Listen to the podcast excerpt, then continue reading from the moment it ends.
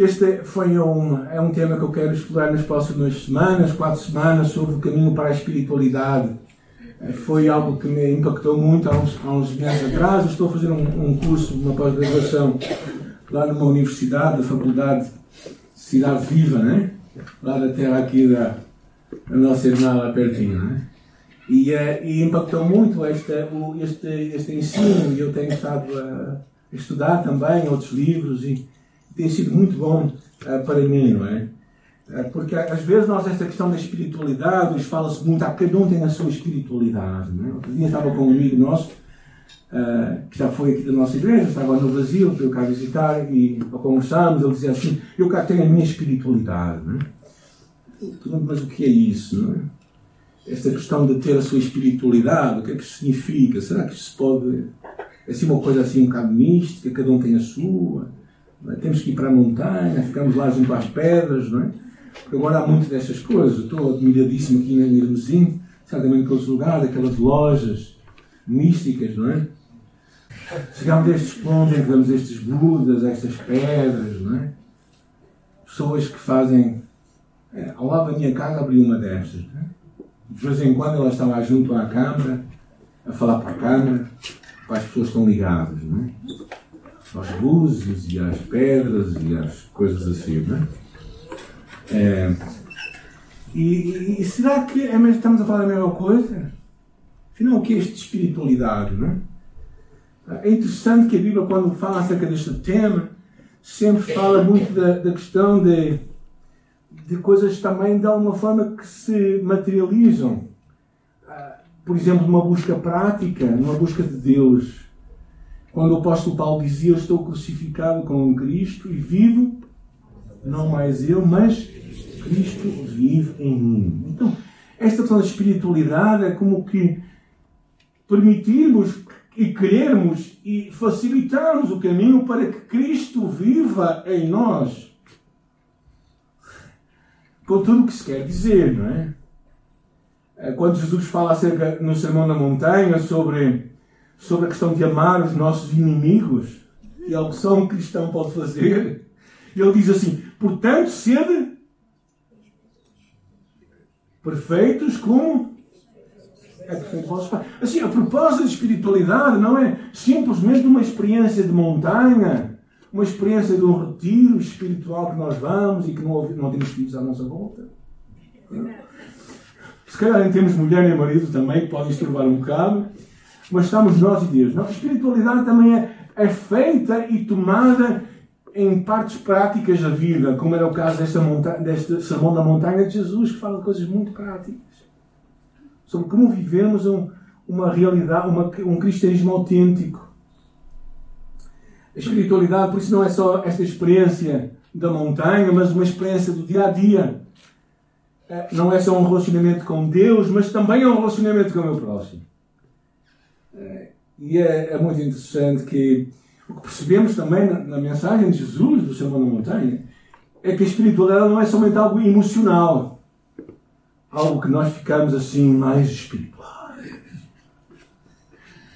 É, não, é algo também que se mostra de uma forma de uma transformação prática, uma experiência real do dia a dia. E a minha proposta para hoje é uma coisa que me fascinou. É, é, encontrar como é que nós, como é que a Bíblia fala de espiritualidade desde o princípio até hoje. Ou seja, qual é as formas de relacionamento com Deus que nós encontramos na Escritura.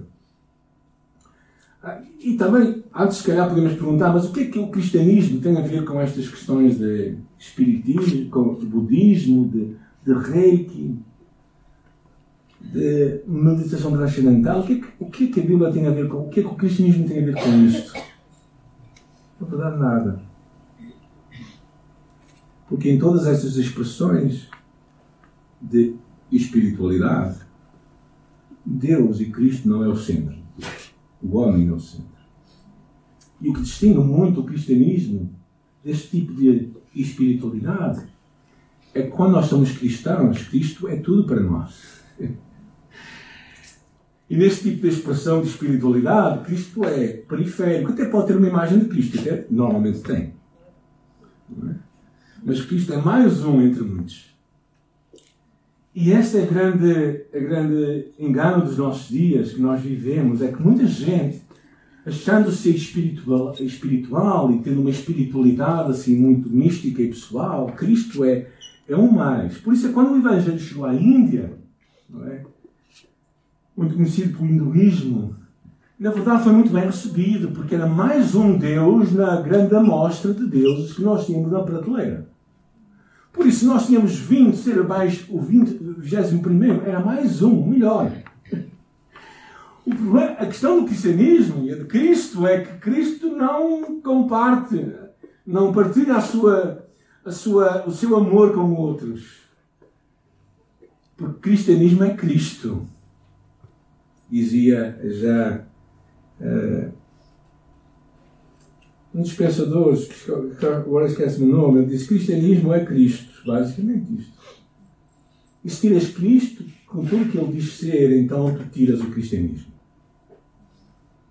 Então, a minha proposta para hoje, para nós hoje, é vermos como é que ao longo da criação, até aos nossos dias, esta espiritualidade se foi manifesta. Claro, quando olhamos para isto, percebemos na, na, na história da criação este relacionamento de proximidade que havia entre Adão e Eva e, e Deus. Esta proximidade que Deus tinha, não é? Diz a, a Escritura que, que em cada dia Deus visitava e falava com Adão e Eva. Por isso Deus estava tão perto deles. E dá aquela incumbência para cuidar da criação, um relacionamento de proximidade que nós sabemos que foi quebrado na altura em que houve a queda. Na altura em que Adão e Eva tomaram a vida nas suas mãos e quiseram fazer o que eles queriam fazer. E nesse dia, nesse momento, houve uma, houve uma quebra. E diz assim que, ouvindo o homem e a sua mulher os passos do Senhor, Deus, que andava pelo jardim, quando soprava a visa do dia, esconderam-se da presença do Senhor Deus entre as árvores do jardim. Este afastamento de Deus foi o princípio de uma nova era na história do ser humano. O princípio em que, depois de Adão e Eva, todos nós nascemos afastados de Deus e sem o nosso espírito em ligação com Ele. Por isso, quando nós nascemos, nós nascemos fisicamente vivos, mas espiritualmente mortos, porque Deus é vida. E enquanto nós tivermos este encontro com Jesus, com, com Deus, então nós não vamos ter a vida que Ele tem para nós. E a partir daí, houve uma, houve uma procura de Deus a vir ao encontro do homem. Quando olhamos, por exemplo, para Noé, Lemos em Gênesis capítulo 6 e viu o Senhor que a maldade do homem se havia multiplicado na terra, que era continuamente mal todo o desígnio do seu coração. Então se arrependeu o Senhor ter feito o homem da terra e isso lhe pesou no coração. O homem, o homem se revoltou contra Deus e Deus pesou no coração aquele afastamento de Deus. Em Babel encontramos um homem que quer construir uma torre para chegar ao céu para que torne célebre o seu nome. Mas a partir de Abraão se dá uma ligeira mudança. Em Abraão encontramos uma passagem muito significativa, quando Deus fala com Abraão e disse Deus a Abraão: sai da tua terra e da tua parentela e da casa do teu pai e vai para a terra que eu te mostrarei. Deus sempre virá ao encontro do homem, sempre a dar o primeiro passo para que aquele relacionamento entre ele e o homem fosse restabelecido. Mas é interessante que ele diz no segundo versículo: diz: Tornarei famoso o teu nome. Ah, ele diz: E te engrandecerei o nome, se tu uma bênção. O propósito da espiritualidade era não somente um relacionamento com Deus, em que Deus tornava o Senhor daquele povo, mas através de, de quais ele seria uma bênção para toda a gente. O propósito de Deus nunca foi a nação de Israel somente. O propósito de Deus sempre foi as nações as nações de todo o mundo, de todo lugar. E Deus virá ao encontro do ser humano. Então encontramos aqui um Deus que se faz presente também num povo, num povo que leva o seu nome, o Deus Israel. Como diz tantas vezes, o Deus de Abraão, Isaac e Jacó. E é interessante que depois encontramos este relacionamento com Deus como? Na coluna de fogo. É que nós lemos que acompanhava no deserto diz o livro de Êxodo, diz assim: Assim partiram de Sucote e acamparam-se em Etá, à presença do deserto, e o Senhor ia adiante deles, de dia numa coluna de nuvem, para os guiar, e de noite numa coluna de fogo, para os iluminar. Ou seja, nunca tirou de diante do povo a coluna de nuvem de dia, nem a coluna de fogo de noite. Porque é que, o que é que aquela coluna representava? A presença de Deus. Nem de noite, nem de dia. Deus se afastava do povo, expresso naquela coluna que acompanhava. E mais à frente, encontramos Deus a falar com o povo para construir um tabernáculo. E lemos assim: Farão um santuário para mim, e eu habitarei. Onde é que estava o tabernáculo? Quando o povo de Israel caminhava pelo deserto, onde é que estava o tabernáculo? Quem é que estava no meio?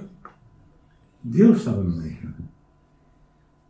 Então Deus se, como que se materializava, como se, se colocava num lugar que representava a sua presença, que estava no meio do seu povo. E depois, mais à frente, quando é criado o Templo de Salomão,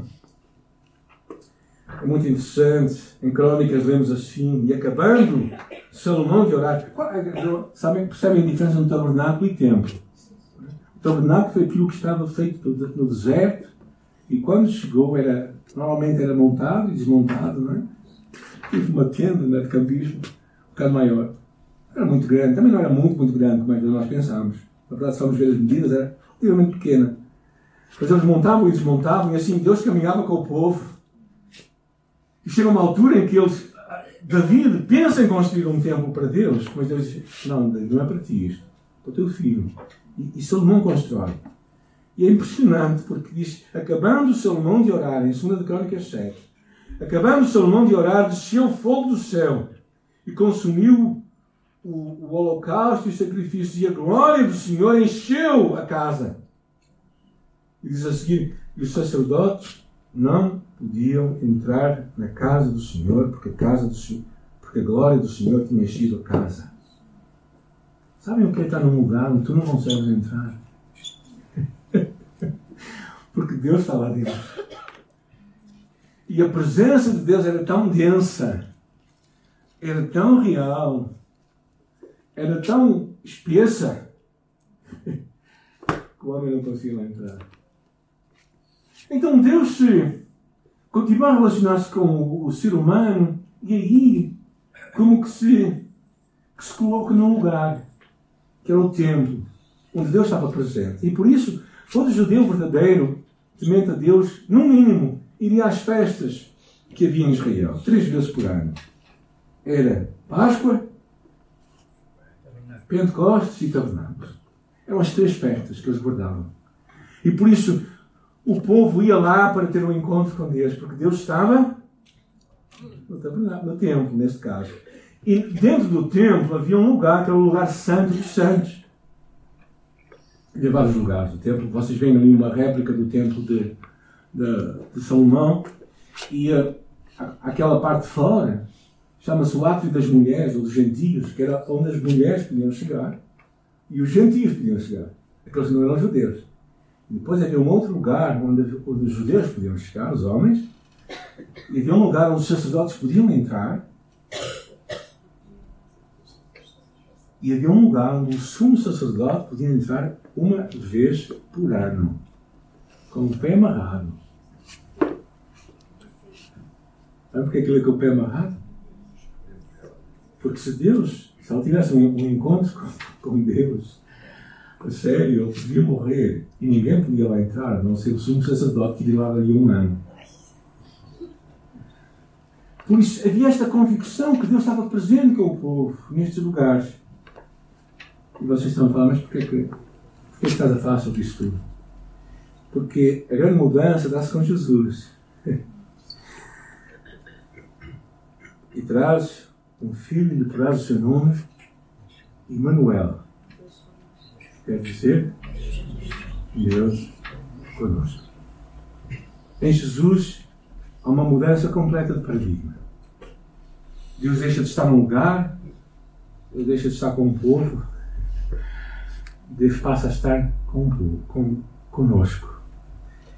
E no episódio daquela conversa com a mulher samaritana, é muito interessante, Jesus com a mulher samaritana, a mulher começa a abrir o jogo e, disse, e a mulher lhe disse: Senhor, eu vejo que tu és profeta, os nossos pais adoraram neste monte, e vós dizeis que é em Jerusalém o lugar onde se deve adorar. Ou seja, onde é que Deus está? É aqui neste monte ou é, é nesta igreja ou é naquela?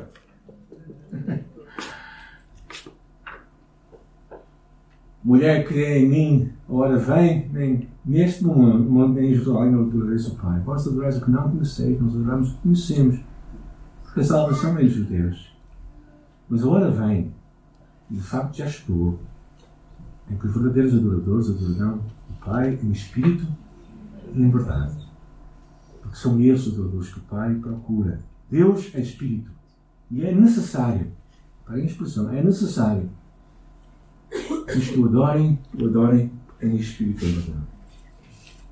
A Jesus dá uma mudança completa de paradigma. Deixa de haver um povo específico, deixa de haver um lugar específico. Claramente, o que encontramos aqui é que Deus é Espírito. E Deus quer relacionar com homens e mulheres que o adoram em Espírito e em verdade. Não é tantos lugares, é a condição do coração humano é, é, é, disposição no ser humano de buscar a Deus, de estar aberto para Deus, de ter um relacionamento com Deus. Esta mudança de paradigma em que Deus é Espírito e que nós o podemos adorar, não importa em que lugar for. Quer seja junto com outros cristãos, quer seja sozinho na nossa casa, quer seja numa igreja, quer seja num, num grupo familiar, como temos em nossas igrejas, quer seja numa casa qualquer, em qualquer lugar, Deus pode ser adorado. Porque Deus é Espírito, está em todo lugar. Deus deixa de estar num lugar específico. Eu não acredito, sinceramente, que Deus estava num lugar específico só mesmo, mesmo no Velho Testamento. Mas aquilo era símbolo da presença de Deus.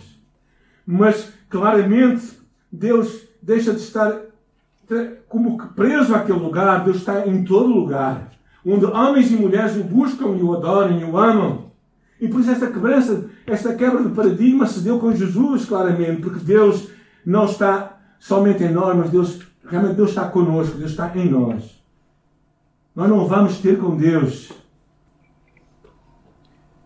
Deus veio ter conosco.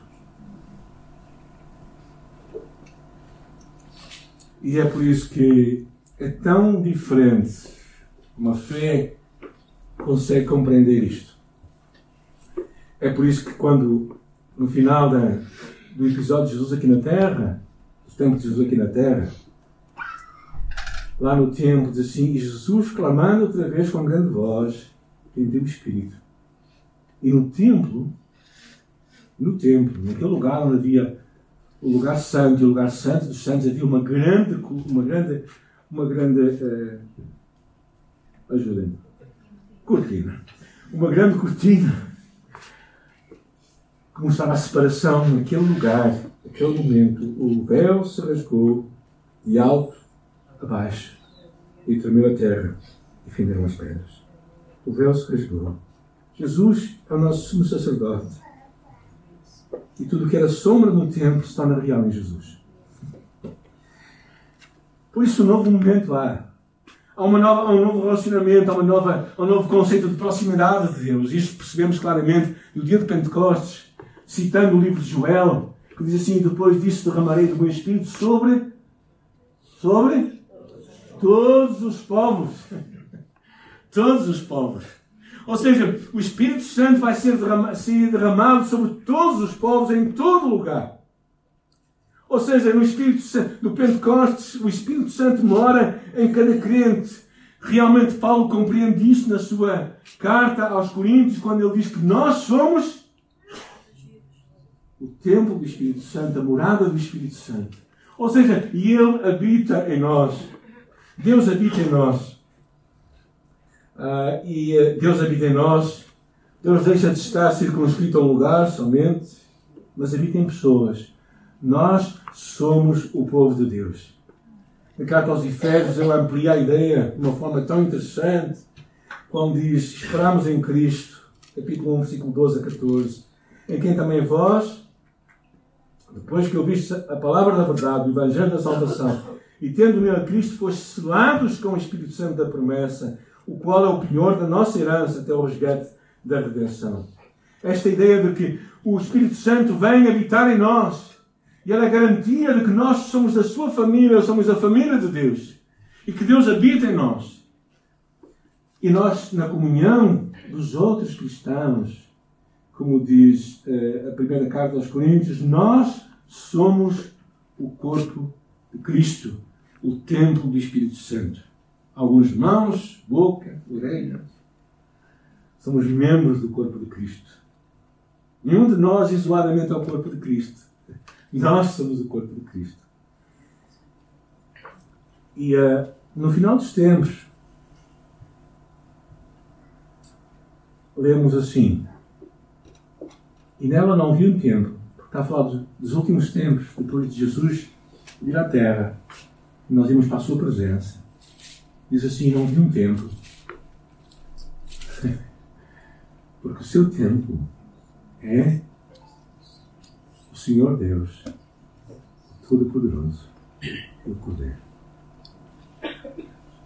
Gente, não sei o que é que a imagem.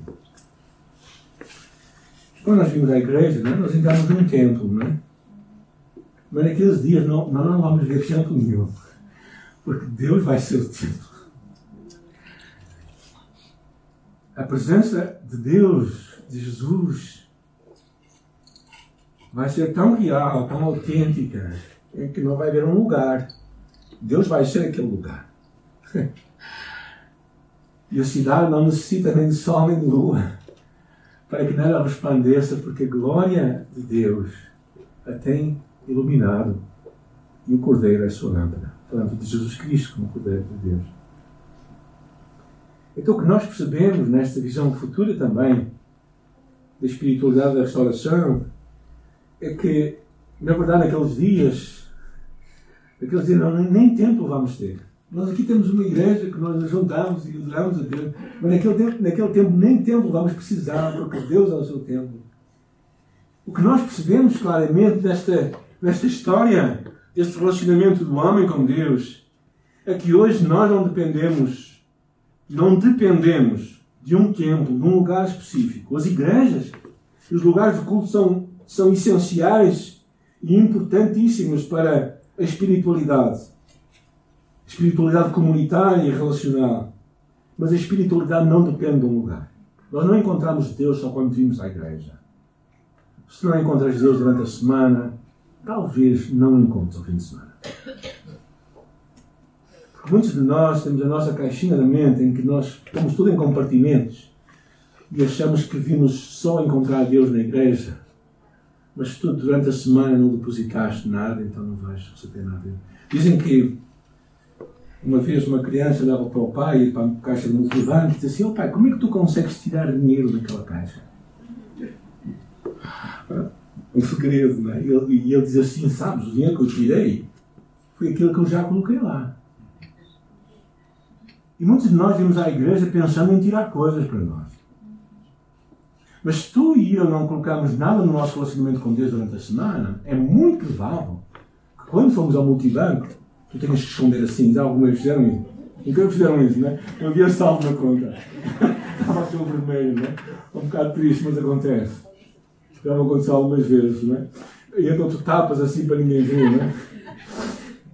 Mas há muita gente que vem à igreja pensando só retirar, esquecendo que eles têm que depositar seu relacionamento, da sua comunhão, da sua obediência a Deus.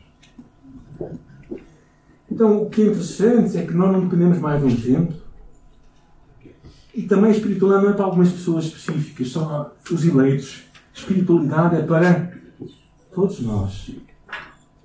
Todos aqueles que amam a Deus em espírito e em verdade.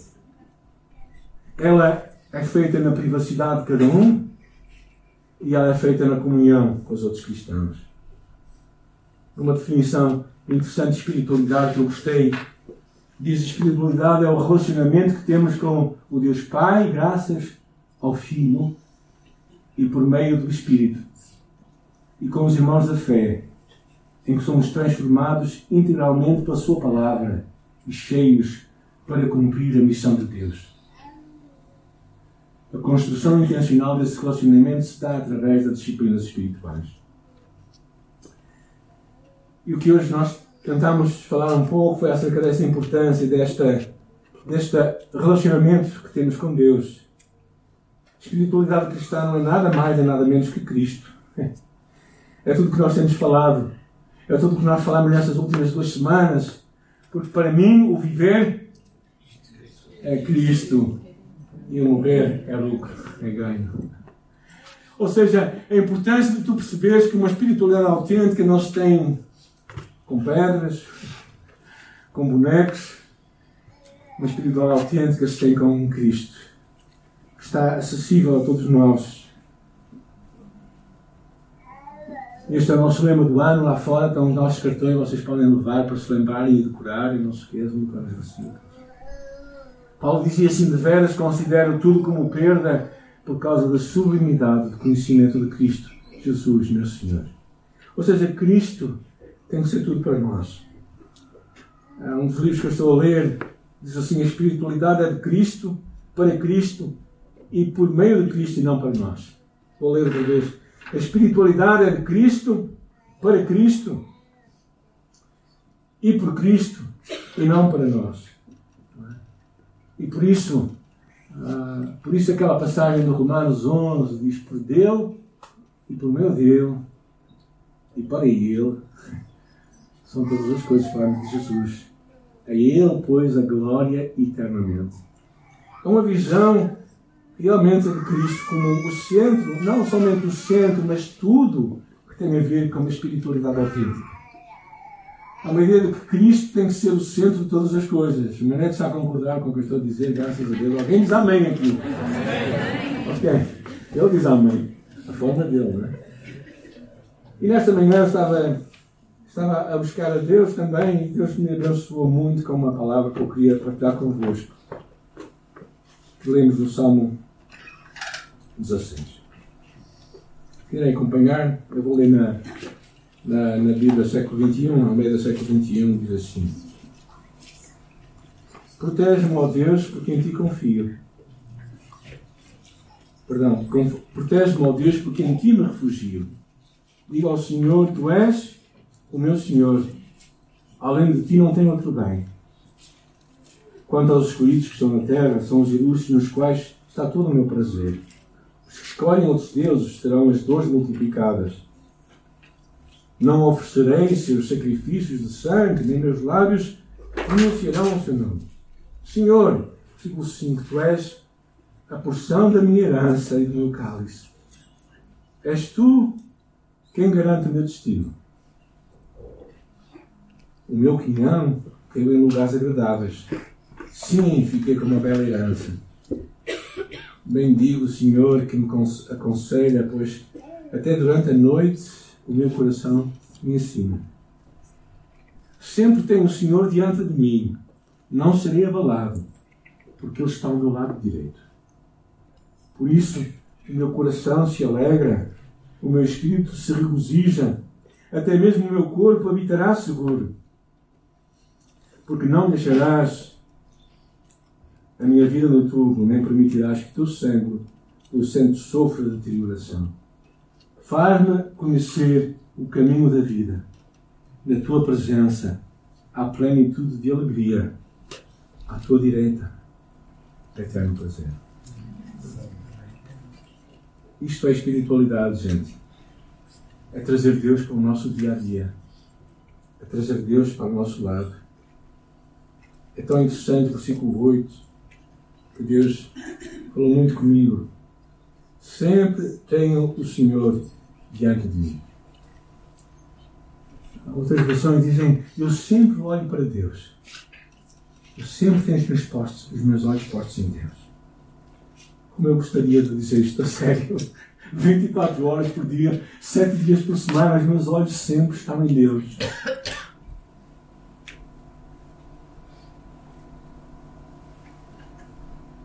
E por isso ele diz: Não seria abalado porque Ele está do meu lado direito. Sabem porque é que nós às vezes dizemos que Deus foi embora? Porque nós deixamos olhar para Ele. Eu sempre esteve lá.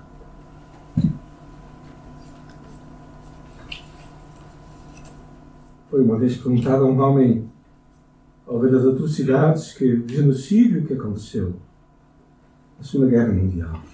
E ele perguntava onde está Deus? E aquele homem que estava em campo de concentração esteve perto e disse: Deus sempre esteve lá comigo. E talvez tu e eu, muitas vezes na nossa vida, caminhada com Deus, quando passamos por tempos difíceis na nossa vida, nós perguntamos onde é que Deus está. E eu pergunto, esta é a má pergunta. A pergunta é: onde é que tu estás? a pergunta deve ser um pouco diferente. Para onde é que tu estás a olhar? Para onde é que eu estou a olhar?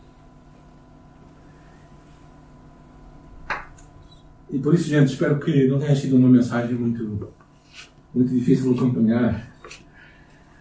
Porque o que eu acredito, ah, um livro que impactou muito a minha vida, que sempre volto, é, é, busca do, é O Regresso do Filho Pródigo. Este é o quadro do Rembrandt. Está, está no museu e quadro vemos o pai. Este quadro tem muitas um livro, tem muita coisa que poderia falar sobre ele. Mas o que eu vos quero chamar a atenção é a forma como o pai coloca as mãos no filho. E todas aquelas figuras por trás representam grupos de pessoas, que é muito interessante. Se tiverem a oportunidade de ler um livro chamado do rei Henry Nolan, chamado O Regresso do Filho Pródigo, é muito interessante porque ele fala disto. A graça que o pai tem quando o filho pródigo retorna para casa. E tu e eu, de alguma forma, sempre temos que estar no braço do Pai. Quando deixas que o braço do Pai te toque, nada mais te vai importar. Nada mais te vai deixar consolado como essa segurança que o Deus que ao longo da história procurou ter um relacionamento com o ser humano continua hoje também à procura de homens e mulheres que queiram receber o seu abraço o braço do pai. Porque o pai também pode ser um pai pródigo. Isso é outra história que eu não vou falar agora. E por isso eu quero te encorajar a, desenvolver um relacionamento nesta semana, um relacionamento pessoal com este Deus Trino, Deus Pai, Filho e Espírito Santo. Este relacionamento com Deus, graças ao Pai, por intermédio do Espírito Santo, que nós podemos ter. Não é uma religião, não é um relacionamento. É, é algo autêntico, é algo real, algo que tu podes tocar e perceber que Deus te ama, está contigo. O relacionamento de Deus também é em comunidade com outros irmãos da fé, em comunhão com outros cristãos. Por isso nós também encorajamos a, a sermos parte do que Deus está a fazer, não somente aos domingos, mas também nas semanas, durante os pequenos grupos onde Deus está-nos a colocar para abençoar outros à nossa volta. Mas também uma coisa que vamos falar mais à frente é que, é que o, o relacionamento não é para nós proveitos somente. O relacionamento nos leva a juntarmos a Deus. Leva-nos à missão Dei, que é a missão de Deus. Onde Deus está a fazer missão. Onde Deus está. Onde Deus está a ir, nós também queremos ir. Deus está a tocar, nós também queremos tocar eu te encorajo também a ver a espiritualidade não como algo só para tu consumires, para teu benefício próprio, mas algo também que te vai levar à chamada e à obediência de Deus para ti. E claro, isto às vezes é muito intencional, gente. É, é teu, a tua escolha, é a minha escolha, vimos a oração. É a tua escolha, a minha escolha, orarmos todos os dias, lermos a palavra, buscarmos a Deus. E muitas vezes não vamos fazer isso por grande prazer. Muitas vezes vamos fazer isso cansados sem vontade. Ontem à noite eu não estava com vontade de pregar hoje, gente. Ou seja, a vida cristã é feita de disciplinas também, de, de, de, de, algo que tu sabes que é verdade e que tu tens que fazer porque é importante fazer. É algo que tu sabes que, que é parte da tua vida, não é? Como aquela, aquela ideia de que tu comes porque tens de comer, não é? Eu como porque gosto de comer, não é? Alguns comem porque têm de comer. Mas, mas a ideia é que muitas vezes tu vais ter que fazer escolhas na tua vida, vais ter que, que fazer uma escolha. Sempre que eu venho para reuniões de oração ou para visitas de oração, eu raramente venho com muito animado, gente, mas saio sempre muito animado. Mas eu venho porque acredito que é isso que eu devo fazer, é onde eu devo estar, é o Deus que eu devo procurar. Quando eu, eu de manhã acordo, é? eu, eu sou mais ou menos madrugador, mas mesmo assim, muitas vezes não tenho muita vontade de ler a Bíblia, de buscar a Deus, de ter o meu tempo a sós com Jesus. E alguns pensam, mas pastor é esse que não tem esta vontade. Não, a minha carne é igual à vossa, gente. A minha carne nunca melhora. Mas o Espírito sim. E por isso eu decido, eu escolho. Escolho parar, escolho buscar a Deus, escolho fazer o que é certo, escolho orar. E às vezes oro e a resposta não vem. E o que é que eu vou continuar a fazer? Orar. Porque é assim. É algo intencional, é algo que tu acreditas, porque é Deus que te diz. E Deus não é filho de homem para mentir, nem para esquecer daquilo que falou. E por isso te quero encorajar esta manhã a ver esta questão de espiritualidade não como algo assim demasiado assim, abstrato, mas algo real, que tu possas ter este relacionamento com Deus. Este Deus que desde o princípio da criação se quis relacionar com o ser humano, interrompido por uma queda, manifestado depois em lugares e em povos, mas sem Jesus se, desculpem a expressão, se democratizou. E se tornou para todos, em todo lugar, em todo o tempo, aqueles que querem buscá-lo em espírito em verdade. Nesta manhã eu quero te desafiar, e esse é o propósito das próximas semanas, é desafiar também a ter um compromisso na tua vida para buscar este Deus, para te relacionares com este Deus. Gente, não é só vir à igreja, é seres a igreja. É seres a igreja onde tu estás. Porque o mundo lá fora o mundo cá dentro precisa de Jesus. Jesus.